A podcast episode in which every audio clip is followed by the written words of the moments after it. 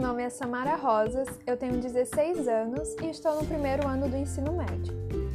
O livro que eu escolhi tem por título Senhora e foi escrito por José de Alencar em 1875, pois é, há muito tempo atrás, quando o Brasil ainda era um império governado por Portugal.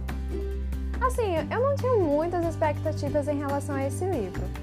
Eu imaginei que seria apenas uma leitura corriqueira que não me surpreenderia muito. E acho que o fato de eu não esperar tanto foi o que me fez apreciar e me envolver bastante com o enredo.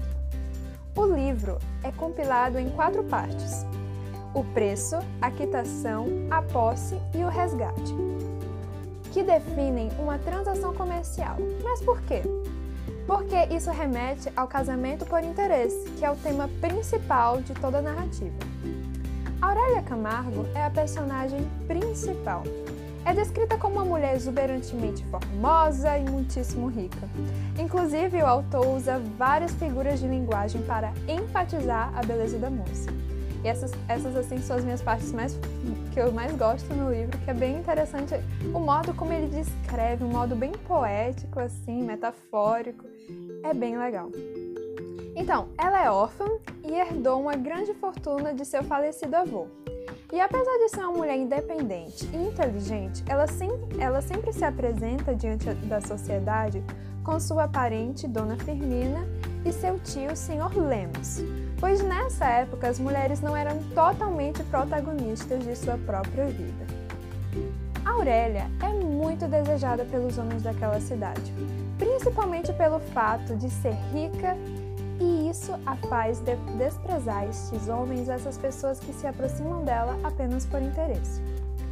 Mas, como ela é recusada por aquele que ama, ela se utiliza de sua opulência, ou seja, da sua riqueza, para se vingar pagando-lhe um grande dote. E este é o ponto-chave, este é o enredo dessa história cativante, que é movida pela vingança, o amor e a sagacidade. Aurélia se prende a um casamento de meras aparências e frios, sem qualquer fogo da paixão. O narrador do livro é onisciente e observador, e isso nos permite entender diretamente os sentimentos dos personagens, suas angústias e pensamentos, o que me fez me aproximar bastante da história e eu acho que isso foi o que me fez me envolver com todo o clima, de modo que eu não conseguia parar de ler. A ambientação também é bastante interessante, porque tem um clima europeu, é, a cidade é narrada, que no caso se passa no Rio de Janeiro, é extremamente estruturada a cidade, onde até mesmo os costumes europeus estão presentes, tais como frequentar bailes, saraus, teatros líricos, é fantástico. Conclusão: eu realmente me impressionei com este livro e se tornou um dos meus romances favoritos. Eu realmente senti a falta de ler um romance em que a personagem principal é tão sagaz e sábia. E eu vou citar agora um trecho, alguns trechos do livro que me chamaram muita atenção. Aspas. Nunca sentira dor como esta. O rebaixamento do homem a quem amava era um suplício infindo. Aurélia refugiou-se nos primeiros sonhos de seu amor.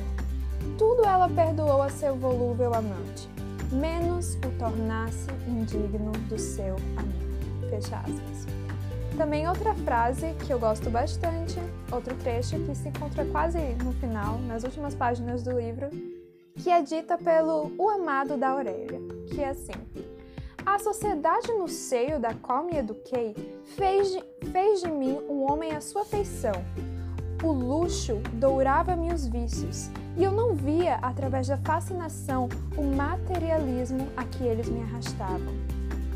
Não me defendo, eu devia resistir e lutar. Nada justifica a abdicação da dignidade. Então aqui finalizo e é um livro que eu altamente recomendo, um dos meus livros favoritos. Tchau!